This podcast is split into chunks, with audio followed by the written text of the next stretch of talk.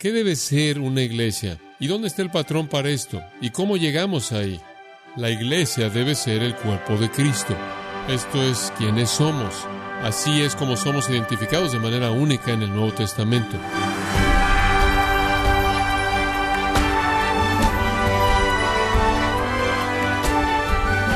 Gracias por acompañarnos en su programa Gracias a vosotros con el pastor John MacArthur.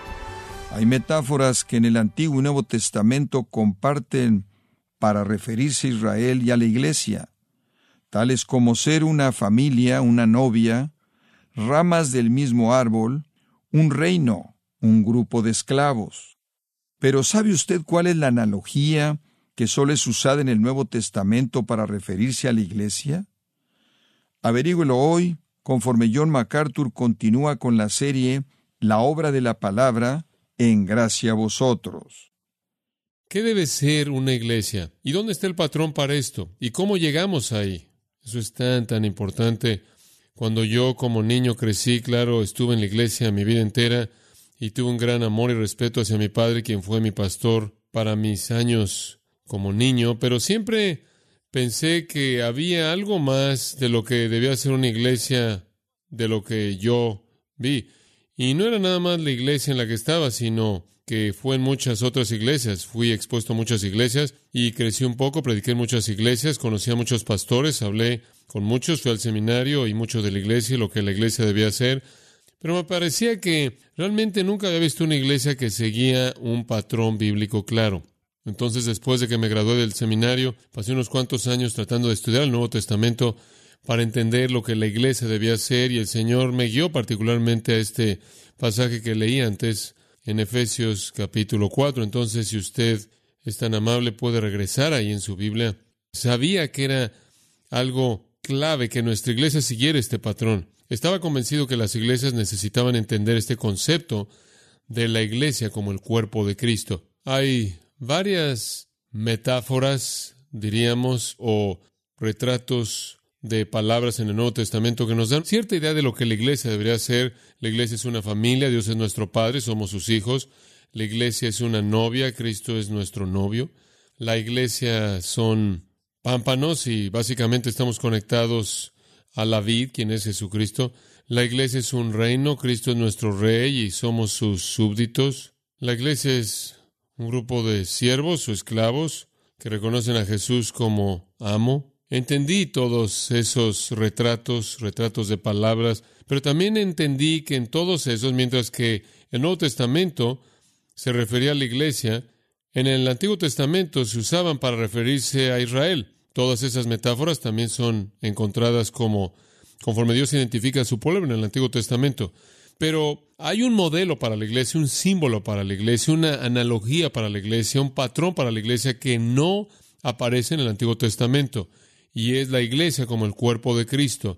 No tenemos esa imagen en el Antiguo Testamento, pero la tenemos en Efesios 4 y está en el versículo 12. Al final del versículo, el cuerpo de Cristo. Eso fue muy importante para mí para comenzar a entender qué significa eso de que la iglesia es el cuerpo de Cristo. Antes en Efesios se nos dice de manera muy clara que Cristo es la cabeza de la iglesia, que Él es el que es la cabeza sobre todas las cosas. De regreso en el capítulo 1 dice en el versículo 22, aquel que es la cabeza sobre todas las cosas ha sido dada como cabeza a la iglesia, la cual es su cuerpo, la plenitud de él, que lo llena todo en todo. La iglesia debe ser el cuerpo de Cristo.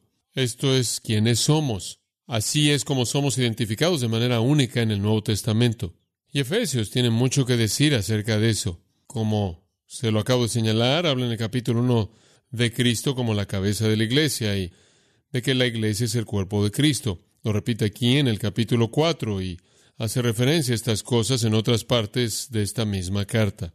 Entonces llegué a entender que para que sepamos lo que la iglesia debe ser y definir la vida de la iglesia, teníamos que verla como el cuerpo de Cristo y seguir el patrón bíblico. Y entonces ese fue mi esfuerzo desde el comienzo mismo y determiné en mi corazón que en lo que a mí concernía, yo me esforzaría por comunicarle a la gente en esta iglesia que necesitábamos operar como el cuerpo de Cristo bajo nuestra cabeza gloriosa, el Señor Jesucristo. debíamos ser fieles a este modelo.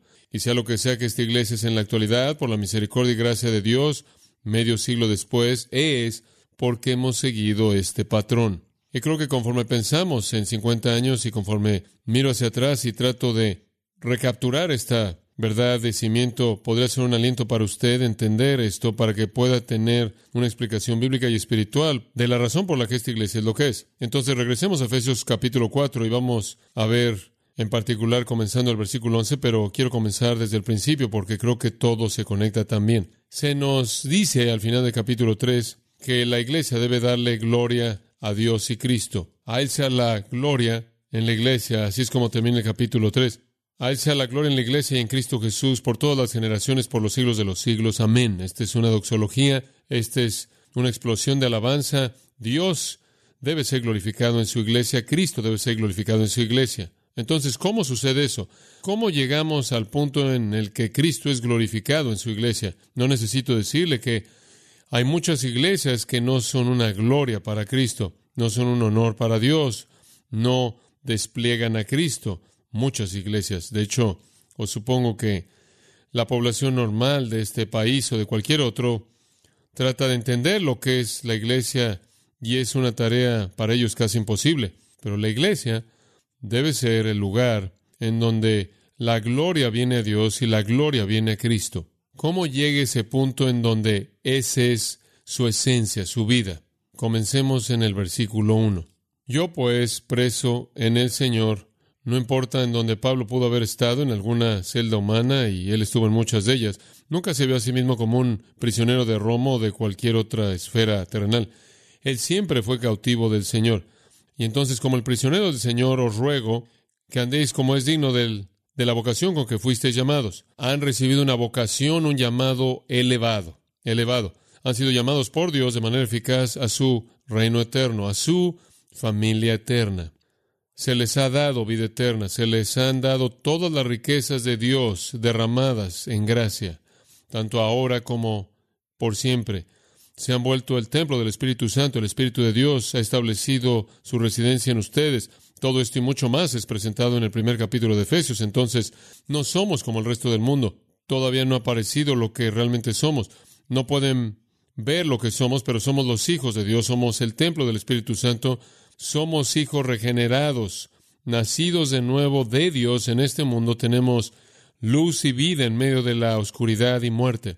Entonces, Pablo dice, les voy a rogar que anden de una manera digna de este llamado, de este llamado en sí a la vida en Cristo, a la salvación. Ahora, ¿cómo es que usted anda de manera digna? ¿Cómo puede andar usted de manera digna de este llamado? ¿Cómo puede usted traer honor a este regalo sin paralelos que el Señor le ha dado? Es interesante lo que él dice en el versículo 2. Con toda humildad y mansedumbre o gentileza, soportándoos con paciencia los unos a los otros en amor, solícitos en guardar la unidad del Espíritu en el vínculo de la paz. Ustedes han sido llamados a un nivel tan elevado, ustedes han sido tan elevados. Dios los ha levantado por encima de los otros humanos, Él los ha exaltado a ustedes a sí mismo, a su reino, a su familia para siempre. Este es un llamado alto, alto. ¿Cómo van a andar de una manera digna de un llamado alto? Andando de una manera baja, con toda humildad y mansedumbre, con paciencia hacia la gente, mostrando tolerancia el uno hacia el otro en amor, siendo diligentes en preservar la unidad del Espíritu en el vínculo de la paz. Aquí está la clave. La iglesia necesita manifestar la unidad del Espíritu. Necesitamos ser uno. Necesitamos tener unidad en el Espíritu. Es unidad producida por amor. Y el amor es un producto de la humildad, mansedumbre, paciencia y tolerancia. Solo la gente humilde ama, solo los mansos aman. La paciencia y tolerancia o soportar es lo que edifica, lo que construye vínculos fuertes de amor. ¿Cómo debemos andar? Debemos andar en humildad para que vivamos en amor. Debemos vivir en amor, porque el amor preserva la unidad del espíritu y crea un vínculo en paz. Miren, la mayoría de nosotros hemos estado en otras iglesias y al mirar atrás podríamos querer definirlas como lugares caracterizados por la paz o la unidad o inclusive amor o inclusive humildad. Pero esto es exactamente lo que nuestro Señor le dice al apóstol Pablo que nos ruegue ser. Andar de manera digna entonces es ser humildes, ser mansos, ser tolerantes de otros y como consecuencia amar a otros y a partir de ese amor vendrá la unidad y en esa unidad habrá una armonía dulce de paz. Esto es lo que una iglesia debe ser. Y simplemente le puedo decir esto. Esta iglesia está en ese gran patrón. Esta es una iglesia en donde hay amor inmenso, porque hay humildad, hay mansedumbre, hay paciencia y hay tolerancia. Y cuando te preocupas lo suficiente por la gente como para bajarte a ti mismo y te preocupas lo suficiente por la gente como para considerar los asuntos en tu vida menos importantes que los asuntos de otros, y cuando te preocupas por gente lo suficiente como para ser paciente con todas sus debilidades, inclusive sus pecados, y cuando te preocupas lo suficiente por la gente como para ser tolerante, el amor florece. Y en ese amor tienes unidad en el espíritu. Y en esa unidad disfrutas de paz. Nada realmente es más doloroso para un creyente que está en una iglesia en donde la soberbia y el conflicto y el egoísmo y la división y la ausencia de amor existen. No debería ser así. Entonces, ese es el objetivo. Entonces, desde el principio mismo, me estoy diciendo a mí mismo, ¿cómo es que eso va a suceder? Nunca he visto una iglesia que sea el cumplimiento de eso. ¿Cómo es que eso va a pasar? Debe pasar porque es la voluntad del Señor de la iglesia. Y es coherente con la naturaleza misma de la iglesia. Observe el versículo 4. Debemos disfrutar de esta unidad. Unidad es el tema, unidad del Espíritu es, es unidad espiritual, un una unidad de corazón, una unidad de amor. Eso debe ser característico porque la naturaleza misma de la iglesia es definida como uno. Observe el versículo 4. Hay un cuerpo y un espíritu, como fuisteis también llamados en una misma esperanza de vuestra vocación. Un Señor, una fe, un bautismo, un Dios y Padre de todos, el cual es sobre todos y por todos y en todos. Siete veces la palabra uno aparece. Pablo está diciendo, la unidad del Espíritu debería ser el resultado natural de todas esas unidades espirituales que ya existen. Todos somos un cuerpo, el cuerpo de Cristo. En todos nosotros mora un Espíritu, el Espíritu Santo. Todos hemos sido llamados a un llamado, salvación, con una esperanza eterna. Tenemos un Señor, una fe y un bautizo un Dios y Padre de todos, y Él es sobre todos y por todos y en todos, todos hemos tenido la misma colección de unos. Entonces, en Filipenses capítulo 1, Pablo dice algo parecido, resumiéndolo en el versículo 27. Así que conducíos de una manera digna del Evangelio de Cristo para que, sea que vaya a veros o que permanezca ausente, oiga de vosotros que estáis firmes en un espíritu, con una mente esforzándoos por la fe del Evangelio. Deben ser un espíritu, una mente, esforzándose juntos por proclamar la fe gloriosa, la fe cristiana contenida en el Evangelio. Entonces debemos ser uno. ¿Cómo puede eso suceder? ¿Cómo puede ser eso una realidad? Tantas personas diversas, tantas voluntades, tantos deseos, tantas ambiciones, tanto egoísmo, tanto pecado. ¿Cómo llegamos ahí? Bueno, tenemos que comenzar con el hecho de que esa es la meta y que esa meta está conectada con nuestra naturaleza porque todos somos uno. Pero esta unidad es eficaz únicamente porque, escuche con atención, es una unidad de partes diversas. Versículo 7. Cuatro veces en el versículo 6 vemos la palabra todos. La unidad, la unidad espiritual, los unos espirituales todos son nuestros. Todos nosotros tenemos todos ellos. Pero vamos de todos nosotros y lo que todos poseemos a cada uno de nosotros. Y ahora hemos entrado a un entendimiento diferente. Pero a cada uno de nosotros fue dada la gracia conforme a la medida del don de Cristo. Cada uno de nosotros ha recibido un don de Cristo, no la salvación, sino un don espiritual. La palabra es dorea, la palabra para don, y la palabra griega para un regalo gratuito se nos ha dado un regalo gratuito. Lo llamamos un don espiritual. están enlistados. En Romanos 12 hay una lista de dones espirituales. Están enlistados en 1 Corintios 12. Inclusive son mencionados en 1 de Pedro 4, 10 y 11. Algunos de ellos son dones de habla, algunos de ellos son dones de servicio.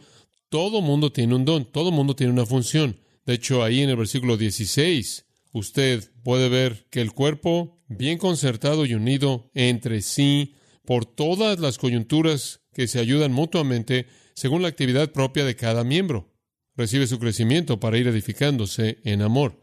Entonces, es simplemente como un cuerpo. Un cuerpo es uno, un cuerpo opera como una unidad, pero solo opera como una unidad cuando todas las partes diversas hacen lo que deben hacer.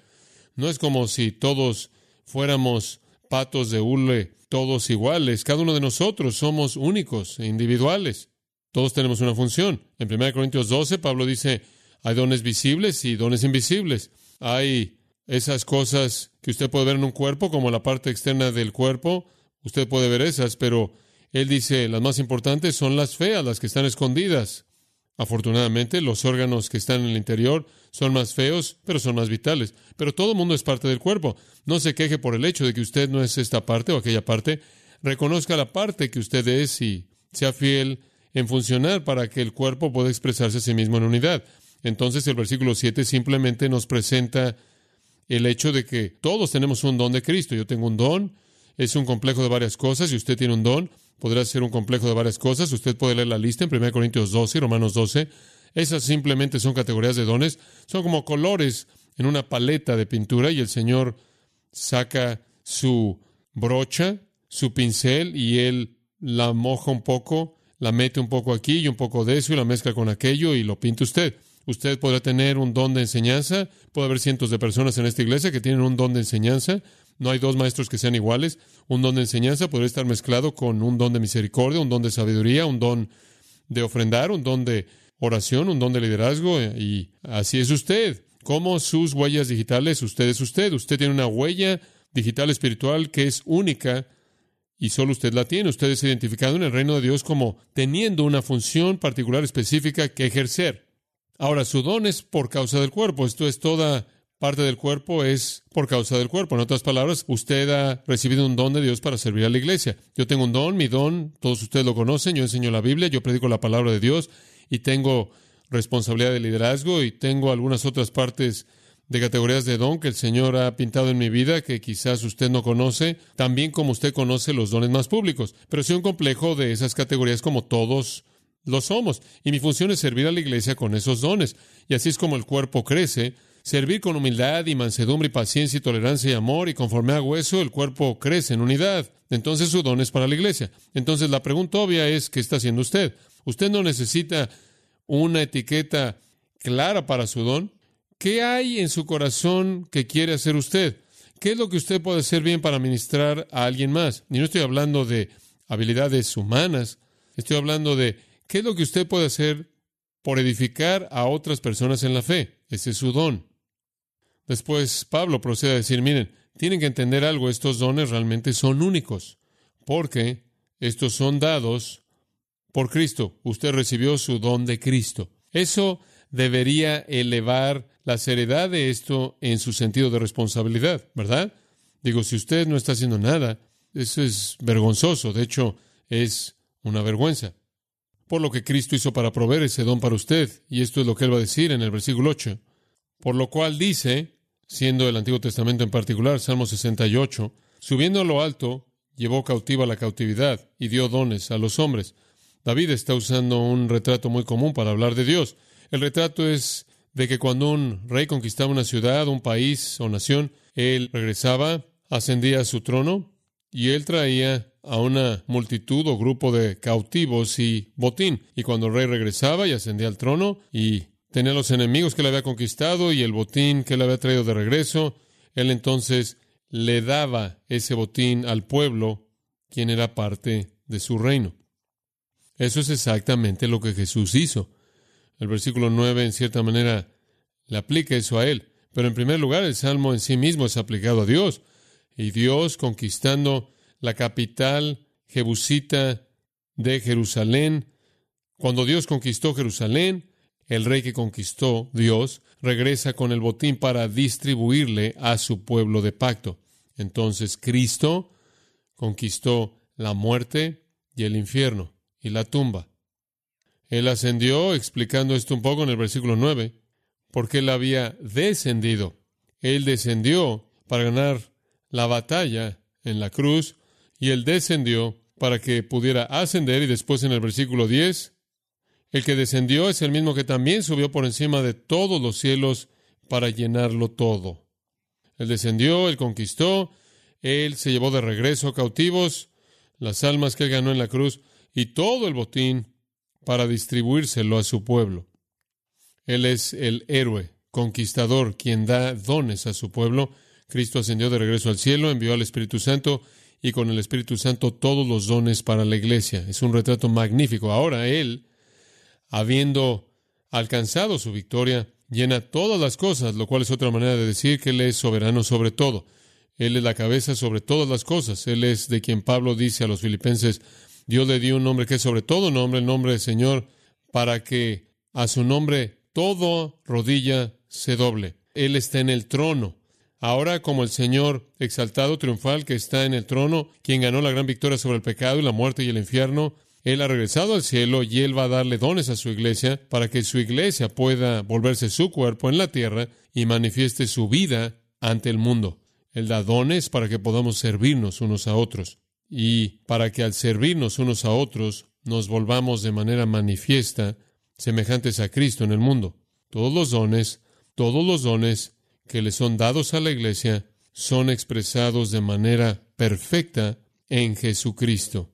Él fue el maestro más grande, él fue el predicador más grande, él tuvo más sabiduría que nadie, más misericordia, más gracia, él dio más que nadie, él fue el líder más grande. Usted puede tomar todas las categorías de dones, son cumplidas de manera perfecta en Cristo ahora, de una manera que llena el universo entero con su gloria soberana. Pero Él nos ha dado una administración de ese tipo de dones que son expresados de manera perfecta en Él. Ahora, debido a que tenemos esos dones, conforme los usamos para servirnos unos a otros, Cristo es desplegado. Eso está llevando al pasaje que quiero que usted vea en el versículo 11. Él no solo dio dones, sino para ver esos dones manifiestos de manera completa, Él tuvo que hacer algo más. Él tuvo que dar hombres. Y él mismo constituyó a unos apóstoles, a otros profetas, a otros evangelistas, a otros pastores maestros, a fin de perfeccionar a los santos para la obra del ministerio, para la edificación del cuerpo de Cristo, inclusive con esos dones espirituales, los cuales todos recibimos en nuestra salvación. El cuerpo de Cristo no va a ser lo que debe ser demostrando a Cristo en el mundo, a menos de que haya algunos predicadores que perfeccionan a los santos para la obra del ministerio, para la edificación del cuerpo de Cristo. La palabra perfeccionar en su traducción podría ser equipar. Es la función de esos hombres mencionados en el versículo 11. El perfeccionamiento de los santos, el equipar a los santos, katartizo es el verbo griego, básicamente significa ser restaurado, ser completado, ser maduro, perfecto, llegar a su máximo nivel de crecimiento. No perfección sin pecado, sino una especie de madurez, una especie de virtud espiritual madura. Esta es una palabra usada mucho, catartizo, en el Nuevo Testamento. En 2 Corintios 13:11 se nos dice, seáis perfectos. La misma palabra, Hebreos 13:21. Que el Señor os equipe, misma palabra, en toda buena obra. O también se traduce os agaptos. O 1 Pedro 5:10, después de que habéis padecido por un poco de tiempo, el Señor os perfeccione, misma palabra. Entonces, esta es una palabra muy común. Galatas 6.1. Si alguno es sorprendido por alguna falta, vosotros que sois espirituales, restauradle. Restaurar es la misma palabra. Edifíquenlos, equípenlos, llévenlos a la madurez. Segunda de Corintios 7.1 dice que debemos estar perfeccionando la santidad en el temor de Dios. Entonces, esta es la meta de los hombres dados a la iglesia. Él no solo dio dones a los creyentes, sino en las palabras de 1 Corintios 12, 28, designó a hombres. Él designó a hombres. La perfección de los santos es la meta, es la meta de las pruebas. Santiago 1 dice, después de que hayáis atravesado por pruebas, Dios va a hacer una obra perfecta. Es la meta del sufrimiento. 1 Pedro 5:10, después de que hayáis padecido por un poco de tiempo, el Señor os perfeccione.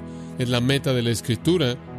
Sigan deseando la leche de la palabra para que por ella crezcáis con respecto a la salvación. Entonces, sean pruebas o sufrimiento, persecución o la palabra de Dios en particular, Dios lo usa todo para llevarnos este tipo de perfección espiritual en donde en semejanza a Cristo estamos usando nuestros dones para desplegarlo en la iglesia.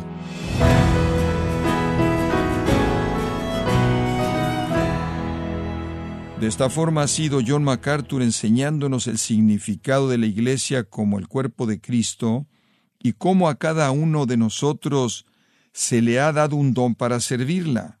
Esta serie, La obra de la palabra, es parte de la celebración del 50 aniversario de John MacArthur, en gracia a vosotros.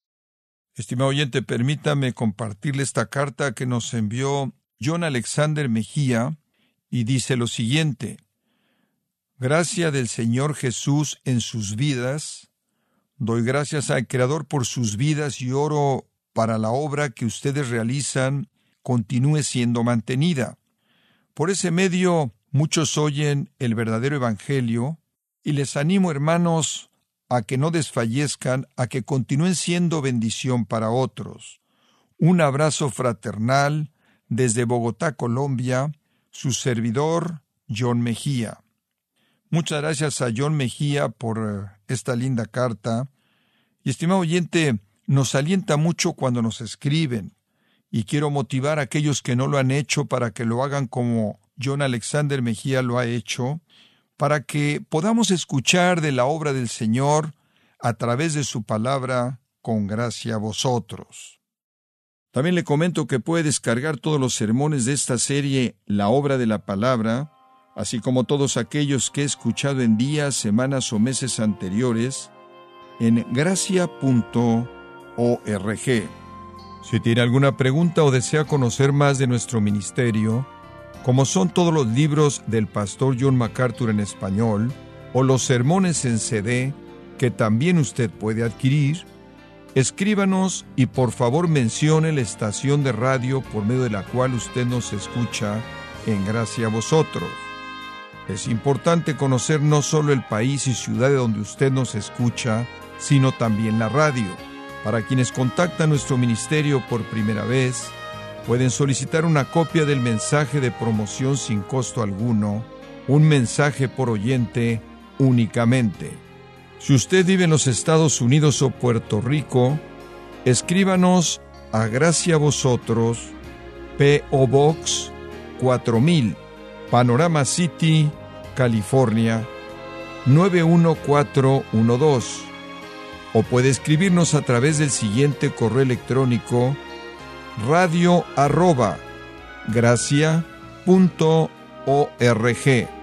En nombre del pastor John MacArthur, de nuestro productor David Torres y del personal, le damos las gracias, invitándole para que nos acompañe en la próxima edición y así juntos continuar desatando la verdad de Dios un versículo a la vez, en gracia a vosotros.